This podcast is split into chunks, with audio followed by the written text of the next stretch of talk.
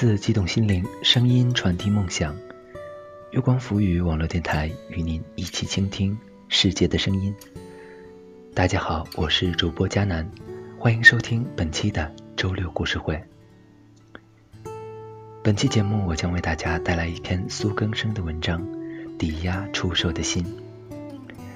如果大家有喜欢的文章呢，也可以通过新浪微博艾特大写的 NG 加南来投递给我，或者通过新浪微博月光浮语网络电台与我们取得联系。更多精彩节目，敬请关注我们的官网三 w 点 i m o n f m 点 com。陈安妮把菜丢在门口，说：“不是告诉你不要随便进我的屋子吗？”刘立北说：“哦，那你干嘛不告诉我你真名是什么？”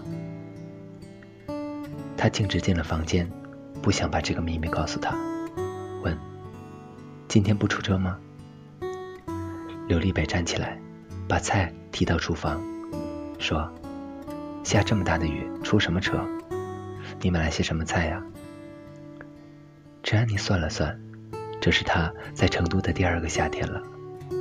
每到这个时节就会下雨。他起床时雨就下得昏天黑地，早上都要打开灯。街口的麻将摊都摆回了屋里。是的，他不叫陈安妮。二零零八年那场大地震，他当时十一岁，父母在地震中去世，他被一个叫赵雷的记者带去北京。七年后。安妮独自回到四川，为了不被人找到，她办了假证。办身份证的人问她要什么名字，她想了想，随便指了个在杂志上看到的名字：陈安妮。这大半年都是刘立北在做饭给她吃。安妮刚到成都那会儿，身上只有从记者那里取来的五万块钱。她发现。梁家巷附近的老房子租金便宜，就住在了那里。第一天，他起床时听到楼下传来的哗哗的麻将声，清脆的四川口音响起，觉得亲切极了。安妮下楼吃了碗麻辣烫，那股热辣的劲儿让毛孔打开了，寒意全都被驱走了。他喜欢这里，方言突然就在身体里复活了。他大喊了一声：“老板，再多加一点辣椒。”安妮刚开始在便利店打工，后边又在一家电台做兼职助理，负责搜集新闻素材。他跟着记者长大，搜集素材编写成短小的新闻不难。半年后，台里有位主播生孩子，突然空出一个位子来。那档节目是在凌晨放一个小时的歌。安妮的上司觉得她普通话说的不错，他就把便利店的工作辞了。他是在做主播之后认识刘立北的。由于下班总是深夜，安妮不得不叫出租车回家。有天晚上，他在手机上叫了车，开到半途，司机的电话响了。他接起来，似乎是女朋友打来的，问他在做什么。他说在干活，女朋友似乎不高兴。他越解释，女朋友越生气。这时，司机开了视频，转过身，把手机举起来，大声说：“你看，真的在拉活。”摄像头对准了后座的安妮。安妮还没看清。只隐约看到屏幕里有张脸，似乎很漂亮。司机又把手机收回去，他低声跟女朋友说：“马上就回家了，先不要睡，给你买了夜宵，乖。”女孩没说话，直接挂断。安妮有些不高兴，这样驾驶很危险，等会儿给他打个差评。司机直接把车开进了安妮楼下的院子。他回过头说：“真是巧，接单的时候看到有人要回自己住的地方。你住几楼？我和女朋友住三楼。”安妮狐疑地看着他。那司机说：“真的，我就住三零四。安妮下车，跑上楼。她关上门，听楼梯间的动静，确实是有人上了三楼。安妮上晚班，白天总待在家，偶尔听到楼下司机和女朋友吵架。后来知道他叫刘立北，高高瘦瘦，长了一双单眼皮，挺帅的样子。没过几天，安妮打了几次车，刘立北接过两次。他总在这个点儿收班。他发现刘立北总是絮絮叨叨，很爱说话，真是白长了一副帅气的外表，是个话痨。有天晚上，还是刘丽北接单，车走了一半，女朋友又打了电话过来。这次他很平静，说：“回家再说。”最后，女孩像是说了很长一段话，刘丽北安静的听着。像是笑着说：“好吧，那分手炮还是打一打的吧。”安妮想，原来这人很潇洒，不像之前和女朋友吵架总是大吼大叫。他伸长脖子看了看车内的后视镜，发现刘立北满脸泪痕，正在强忍着不哭出声。他略微有些尴尬，心想：这时候还能做生意，真敬业。那天晚上，安妮下车时等了等刘立北，和他一起上楼。到了三楼，刘立北家的门敞开了，光铺洒在走廊上，成了长长的一条。他略微停了停，再慢慢走进去。女朋友已经离开，东西也收走了。这间一室一厅的小房子显得空旷和凌乱。空调还开着，刘立北在地上捡起遥控器，关了。后来，他们熟了。安妮知道，当时他女友大四毕业，执意要去上海，他想跟着去，女友不肯，非得分手。这是刘立北喝多了才告诉他的。两人坐在路边的小摊上，他喝了很多啤酒，说起。这是自己来成都的第四年，女友来这里上大学，他跟着来工作，后来买了车，开始做司机。现在他走了，不知道自己为什么还留在这儿。安妮问：“哎，老听你提起他啊他的，他叫什么？”刘立北看了看他，说：“他叫雨禾。”安妮笑了起来，说。雨禾，刘立北原本喝上了头，有些伤感，此刻被安妮气到了，说：“他不姓夏，跟你一样姓陈。”安妮笑得更大声了，问：“为什么要叫这个？”刘立北，你还记得大明湖畔的？刘立北说：“我认识他时才十岁，谁知道有个破电视剧叫这个。”雨禾是刘立北的初恋，初中就在一起了。他们俩家境都不好。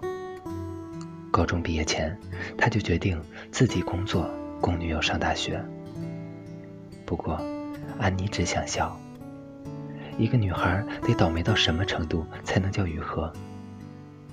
不过，眼前这个男生，被世界上最倒霉的女孩伤透了心。来成都的第一个夏天快结束了，安妮已经习惯了这种吓人的热。每天晚上冲凉后，躺在床上吹空调。有时她想起赵雷，不知道他现在在干什么。半年前，他提出要回四川看看，赵雷开车，他在加油站不告而别，只留了张纸条，让他不要找。不知道他现在过得好不好。刘立北跟安妮越熟，越觉得她这个女孩子很奇怪，跟前女友完全不是一类人。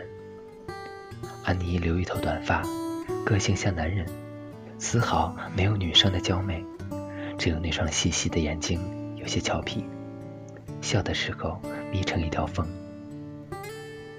他以为他是四川人，但普通话讲得像北方人。他从未听过他提起父母，甚至都没有见人给他打电话。没过多久，刘立北发现这女孩根本不叫陈安妮，毕业证也是假的。那次是陈安妮转正，台里让她提交毕业证复印件，她之前只办了张假身份证，学历倒忘了，于是打电话给办证的人寄本毕业证。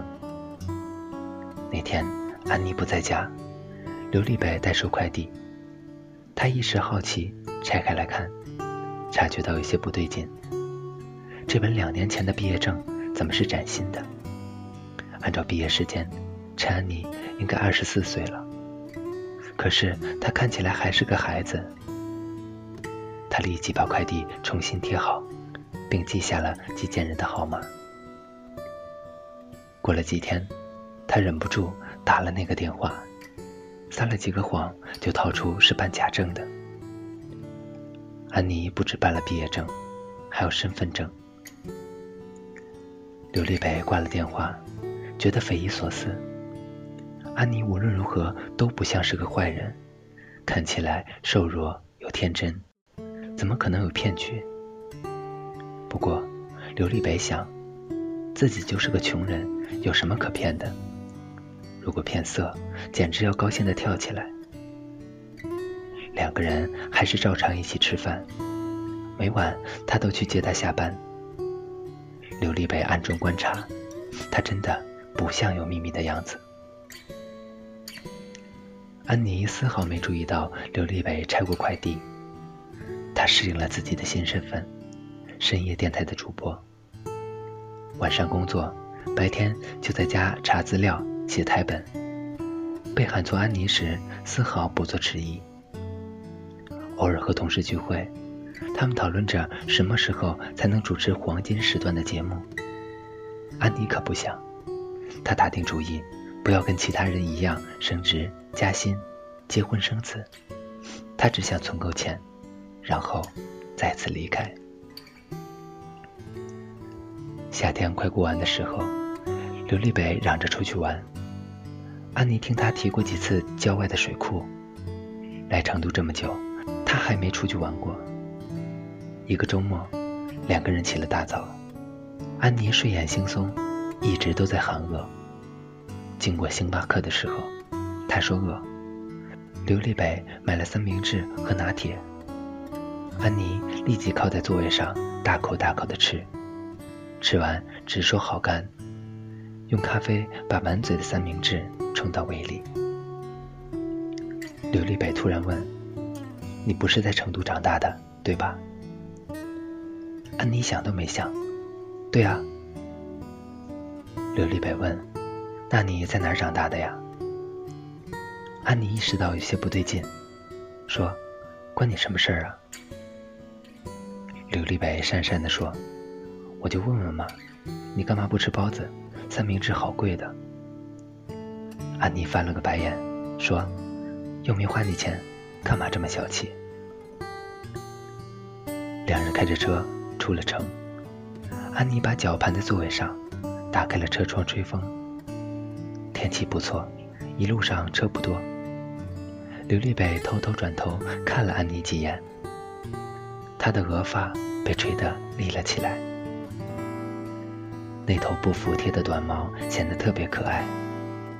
他忍不住问：“安妮。”这不是你的真名吧？他转身问：“你怎么知道？”这下刘立北尴尬了，又不能承认偷偷拆过快递。他问：“你为什么要用假名？”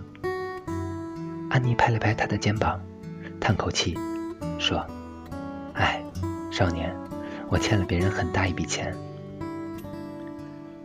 两人到了水库。太阳才刚升起来，刘立北和安妮往山上爬。这里很少有人来，一路上都很安静。只有刘立北絮絮叨叨说：“这里很漂亮啊，早起对身体很好。山顶有块空地可以野餐。”他买了吃的，背在书包里，不像安妮那么奢侈。安妮不理他，自顾往上走。到了山顶，景色开阔起来，水库凹在起伏的山峦之间，阳光扑上去，水面泛起了金光。山顶有风，刘立北还在絮絮叨叨。安妮问：“刘立北，你来过这里很多次吧？”把包放在地上，说：“每年我生日都和女朋友来爬山。”安妮笑了，说：“难怪你女朋友把你甩了。”刘立北递了瓶水给安妮，说：“那是因为他爱上别人了。他听雨禾同学说的，他去上海是因为有个男生正在追她。那男生比刘立北有钱多了，家里早就在上海给买了房子。到了那儿，两人很快就同居了。”打这之后，刘立北经常缠着安妮问她叫什么名字，她就是不肯说。刘立北觉得这样很奇怪，这个连真名都不知道的女孩，竟然成为自己生活的一部分。他把厨具搬到安妮家，每天做饭给她吃，晚上收工就把他带回家。两人租住的老房子，夏天时还算舒服。街边尽是小吃摊、理发店和杂货铺，榕树绿油油，菜市场也不远，生活便利又惬意。到了冬天，这里就不好受了，没有暖气，墙壁又不保暖，屋里冷得比外头还厉害。他把自己的油灯提到安妮家，两人围着暖桌吃饭、上网。安妮喜欢把脚蜷在椅子上，整个冬天不会离开暖桌的范围。每天洗澡都像打架，飞快冲完，穿好衣服逃回暖桌。有天，刘立北正在打游戏，看安妮把自己埋进被窝里，看安妮把自己埋进暖被里，觉得有趣。他说：“你这么怕冷吗？那你开空调啊。”安妮说：“不要钱啊，电很贵的。你每天来蹭我，浪费我好多电，好吗？”刘立北一脸坏笑说：“不如我们搬到一起住啊，这样不仅可以省房租，还可以一起交电费。”安妮说：“滚！”刘立北说：“你不是欠别人钱吗？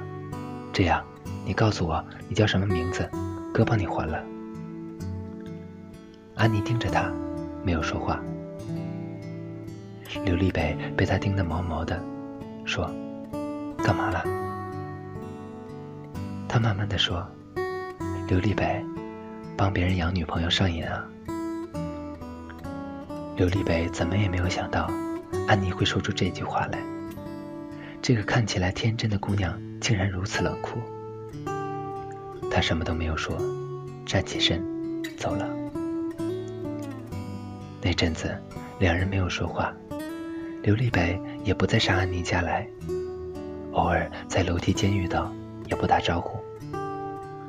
安妮想，他生气了吧？不过这样也好，他迟早要回到赵雷身边。与其让刘立北误会，不如就这样。还没等两人和解，刘立北就出事了。那天下午。安妮去了电台，想提前把晚上的素材录好。突然听到有几个同事跑进来，要求插播突发新闻：成都北站附近有出租车司机围殴专车司机，事情好像闹大了，有几个专车司机被打伤了。安妮刷了刷本地新闻，看到视频里有几个出租车司机围住几台专车，一群人手持木棍正在砸车。安妮本来没放在心上，但看了一会儿，她发现有台被砸的车里坐的是刘立北。视频里，他不肯下车，用手抱头挡着砸碎的玻璃。安妮想：糟糕，这下刘立北完蛋了。他跑去问同事：“警察去了吗？”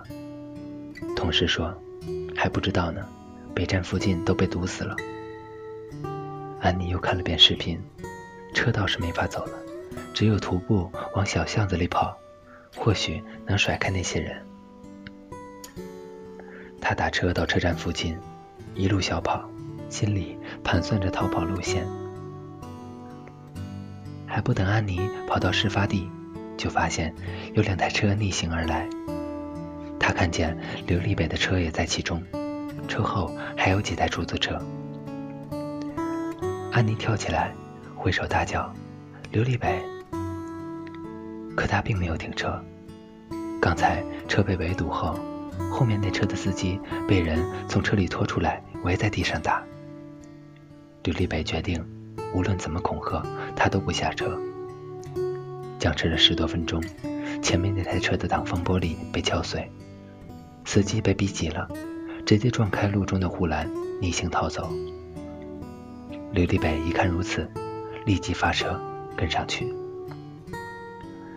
他刚冲出路口，就看见安妮正穿过人群跑过来，跑得气喘吁吁，还跳起来大喊。这时，他犹豫片刻，要不要让她上车？但他一脚油门，直接拐弯离开了这里。他熟悉这一带，跳了几条小巷子，就甩开了身后的出租车。把车开进了某个小区的地库。刘立白在车里坐了一会儿，想着要不要回去救那位没有逃跑的司机。过了会儿，他才发现自己抖得厉害，左手有几处都被玻璃割破了。他丢下车，只身走回了案发地点，躲在人群后。他发现受伤的司机已经被抬上救护车。警察也到了，他想，安妮怎么会出现？刚才要是停车把她带上，再被出租车围上，那就太危险了。他打电话给安妮，说自己安全了。安妮说刚看到他开车走了，他就回电台了。这一个月来，两人第一次说话。刘立北知道他听起来很平静，但肯定。也吓坏了。那天晚上，安妮走出电台，看到刘立北等在路边，也不知道他等了多久。他走上前，自然的接过包，说：“今晚没车，走回去吧。”安妮跟着这个吊儿郎当的男人，刘立北走路总是大摇大摆，走得很快。他必须加快脚步，才能跟上他的步伐。他略微有些生气，为什么刘立北一点都不害怕？安妮走上去，推了他一把，说：“喂，你的车怎么样了？”刘立北挠了挠头，说：“去修呗，反正公司可以报销。”两人莫名其妙的和好了。刘立北还是每天来安妮家做饭，晚上接她下班，像从前一样吵吵闹闹。有时候他想，生活是荒谬的，人会爱上一个连名字都不知道的人。那年过年的时候，他们留在了成都。除夕那天，刘立北带安妮去空地放烟花。回家后，安妮冷得厉害。刘立北摸了摸她的额头，好像发烧了。他买了药，让她早点睡，自己在客厅里看电视。他想，大过年的，怎么都没个人找他，这也太可怜了。安妮醒时，听到窗外鞭炮炸个不停。她睡得沉稳，出了满身的汗。此刻有些恍惚，还以为在北京的家里。直到开了灯，才意识到自己已经离开那里快一年了。他一时鼻酸，想起赵雷，犹豫要不要给他打个电话。这时，刘立北探头出来，说：“你醒了，出来吃馄饨。”两人围在暖桌上吃饭。安妮问：“这大过年的，你不回家，你爸妈不管你吗？刘立北说：“他们管我干嘛？我都这么大了。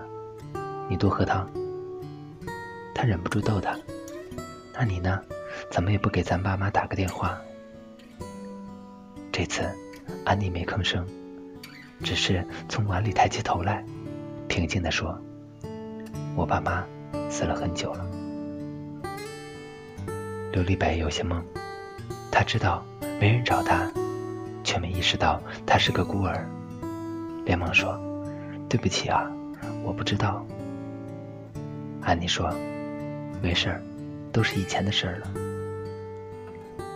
刘立北不知所措，说：“你不要难过啊，我以后每年都陪你过年。”安妮笑了笑，问他：“你以后一直在成都开车吗？”这个问题。刘立伟想过很多次，只是每当他想起那天安妮朝他跑来、跳起来大喊的模样，便下定决心，不管他叫什么，不管他欠别人多少钱，他都不想再丢下他。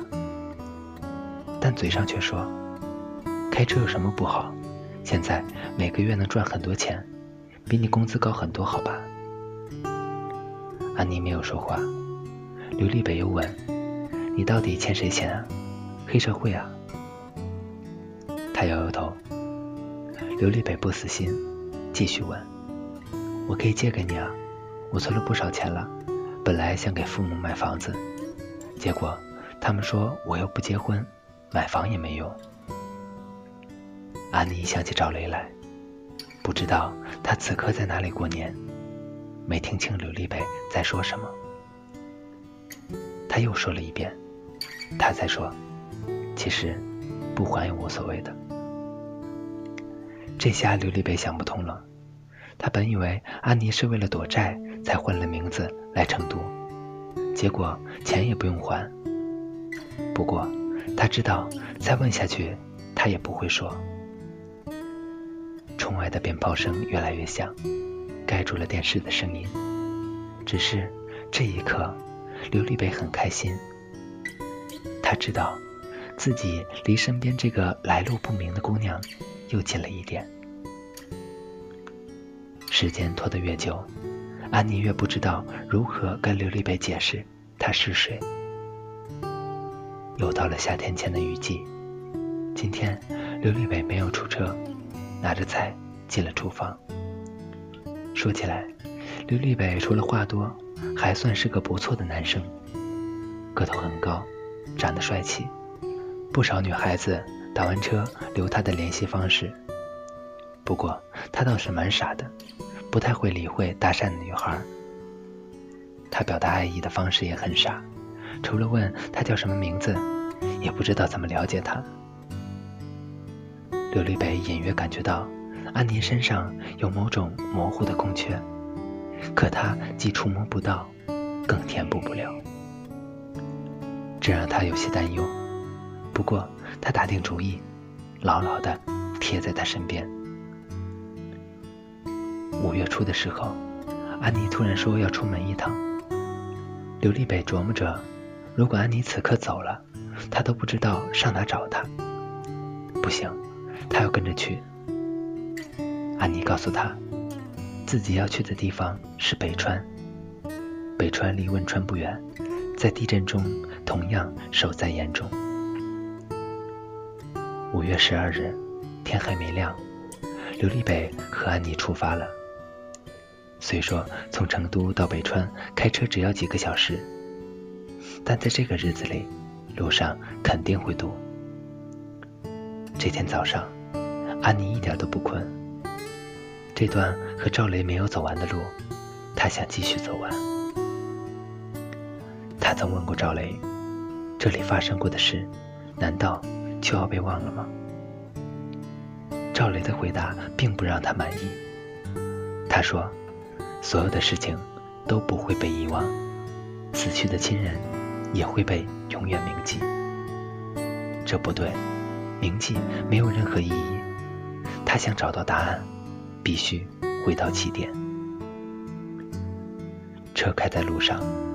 刘立北一反常态的沉默，即使他再傻，也猜到了安妮的父母是在五幺二大地震中去世的。他几次试图说点什么，但说什么呢？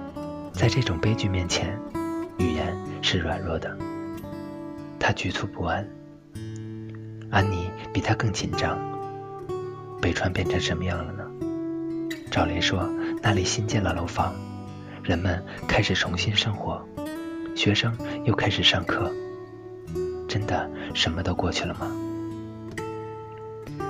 安妮望着车窗外渐亮的天空，最后一抹蓝色正在退散，公路两旁的丘陵在晨光中显现出轮廓。可这让他惊讶。自己对这段路竟然毫无熟识之感，时间太久了，以至于回家的路显得格外陌生。路上的车渐渐多了起来，车流放缓了速度。他们路过了县城，正好遇到早市。人们在马路上摆起了各式各样的摊点：早餐铺子、猪肉摊、挑担子的菜农。人们用方言讨价还价，一切都是崭新的样子。接近北川的时候，安妮就在想，自己家所在的那条路被建成什么样子了呢？当年在废墟前等了几天，她不敢睡觉，向路过的所有人求救。有人试图帮她搬开水泥板，却发现只是徒劳。安妮不停地哭，后来。真的太累了，她在路边睡了会儿。睡前，安妮还听到废墟里有微弱的哭声。醒后，哭声消失了。那一刻，她明白，父母不可能再活着了，没有任何希望了。还好，她遇到了赵雷，他带着他去了北京。他不知道那片废墟后来被挖开了没有。父母有没有被安葬？这些都是他离开北川之后的事了。此刻，安妮坐在车里，突然明白，是赵雷带着他穿过了死亡的峡谷，在最后的倒塌到来之前，遮住了他的眼睛。离开他的一年多，他反复的自问，是不是非得不告而别呢？此刻，他无比确定。必须离开，不然就来不及了。赵雷供他读书，陪他长大，安妮只有彻底离开，断绝联系，再重新以女人的身份出现在赵雷面前，这样他们才有机会公平的相爱。不然，他就永远只是他的半个女儿。安妮也想过，如果赵雷没有等她呢？他是不是做错了？不过，他是如此重要，以至于安妮不得不放手一搏。爱情不是无非这样，而是非得如此，用一腔余勇将心抵押出手。刘立北在县城外找到停车场，已经有很多人到了。据说，每年到了这个日子，那些地震中的幸存者。都会回到这里，吊唁死去的亲人。他们下了车，看到通向县城的路边，有人在烧纸钱，有人在哭，也有人抱着小孩，呆呆地望着前方。人群缓慢地走进城区，这些人身上有种庄严的悲伤，让人一眼就能看出来，他们曾经失去过亲人。安妮跟着人群走，进了县城，她却呆住了，愣愣地站在原地。人流不得不绕过她和刘立北。安妮举目四望，这是真的吗？为什么会这样？为什么只有她被震惊了？北川县城竟然没有变，一切都和地震后一样。这里仍然是成片倒塌的房屋，延绵百米的废墟。被砸中的货车甚至没有关上车门，唯一不同的是，有钢架支撑住了即将倒下的房屋。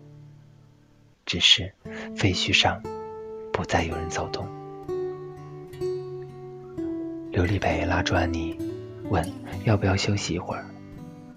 他以为他想起父母太伤心，安妮却问为什么这里没有变。刘丽北吃惊了，安妮竟然不知道北川县异地重建，原址被保留了下来，做了博物馆。心想这下糟了。他扶住安妮，想回车上坐一会儿。安妮执意要向前走，也不知道要走到哪里。无论如何，他有过一万种设想，可是只有这一种让他难以置信。这些年，赵雷因为怕他难过，从不提四川，两人都有意回避了北川的消息，竟然连这里没有重建都不知道。安妮不敢想自己以前的家现在怎么样了。她的记忆有些模糊。那条街在县城中间，继续再走几公里就到了。安妮不知所措，应该回家看看吗？这时，似乎整个县城又旋转起来，就像地震时那一刻，天地都在颤动。安妮浑身发抖。脑海里只有一个念头，她掏出手机，毫不犹豫地拨通了赵雷的电话。可电话无法接通，安妮又打了几次，手指哆嗦地按错了键，可还是无法接通。他丝毫不担心赵雷换了号码，只要他还没回北京，他不可能更换联系方式。于是，他蹲在地上，用尽全力。控制指尖，给赵雷发了条短信：“我回北川了，给我打电话。”他不需要告诉赵雷他是谁，北川是他们从不提起的暗号。刘立北着急地看着安妮，不知道她在做什么。这时，他看到安妮又站起来，向前跑去，他大喊：“哎，你去哪儿？”安妮没有回头。刘立北也跟了上去。安妮觉得每跑一步，身体里的力量就多在积蓄。他原本发软的双腿越跑越有力，记忆也越来越清晰。他认准了方向，在每个正确的路口转弯，记忆似乎全回来了。废墟里出现了曾经念过的小学，买过书包的文具店，吃过早点的餐馆。陪妈妈买过肉的菜市场，安妮奋力跑着，似乎越变越小，越跑越矮，头上的短发也变成了当初的羊角辫。她觉得自己跑得快极了。刘立北却清楚地看到，她脚步踉跄，几乎快要摔倒。他跟在后边，觉得自己比他还要无助。他把一颗心完整的压在身前这个想要奔跑的女孩身上，但他也明白，除了让他跑，他什么都做不了。安妮跑了很久，她觉得自己跑了几个小时，才终于到了那条街口。她放缓脚步，铁质的围栏将受损的建筑隔开。安妮顺着围栏慢慢走去。他努力辨认着废墟中的房屋，第一栋，第二栋，第三栋。他数啊数啊，第八栋就是他的家。他站在门口，时间似乎定格在八年前。那天他午睡刚醒，正在对着镜子擦脸，感到屋子似乎在晃，听到爸妈喊地震了。三个人跑出来之后，震动似乎小了。父母折回屋里搬电器，让他站在空地上别动。安妮手里握着一袋面霜，又感到大地在晃动。她回头看，房屋似乎都想跑起来，在颠簸中成群的崩塌，灰扬在半空，像一幅巨大的冻土。安妮有些恍惚，似乎这八年毫无意义，时间静止在回头的那一刻。她捏紧了手，那袋软滑的面霜还在手里，爸妈还在家里，为什么没有人去救他们？刘丽贝冲上去，及时抱住昏过去的安妮。四周有几个人围过来，帮刘丽贝把安妮抬到阴凉的地方去。有个女人掐人中，有人打湿了一块手帕敷在额头上。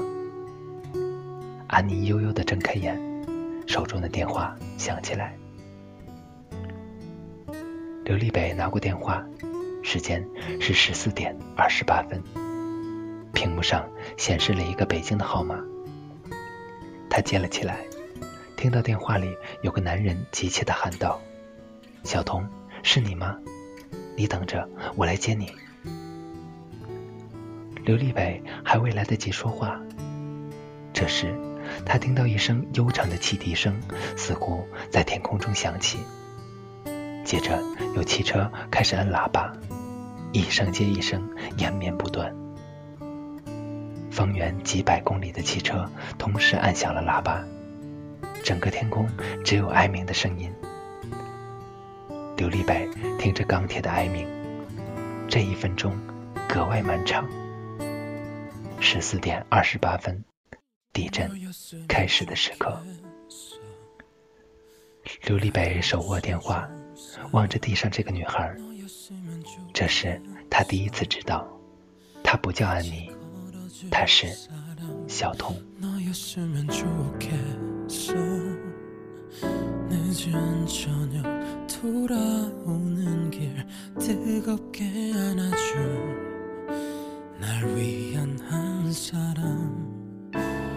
말하고 나면 다 사라질까봐. 아무도 모르게 늘 감춰와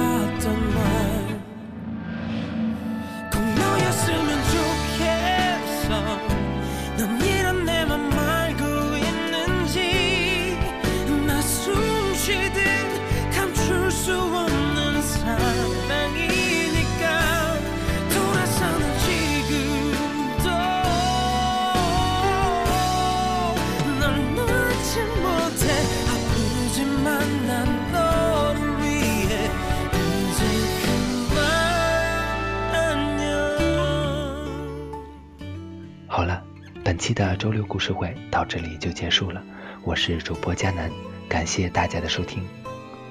更多精彩节目，敬请关注我们的官网三 w 点 i m o n f m 点 com，或者通过搜索添加公众微信号“城里月光”。我们下期再见吧。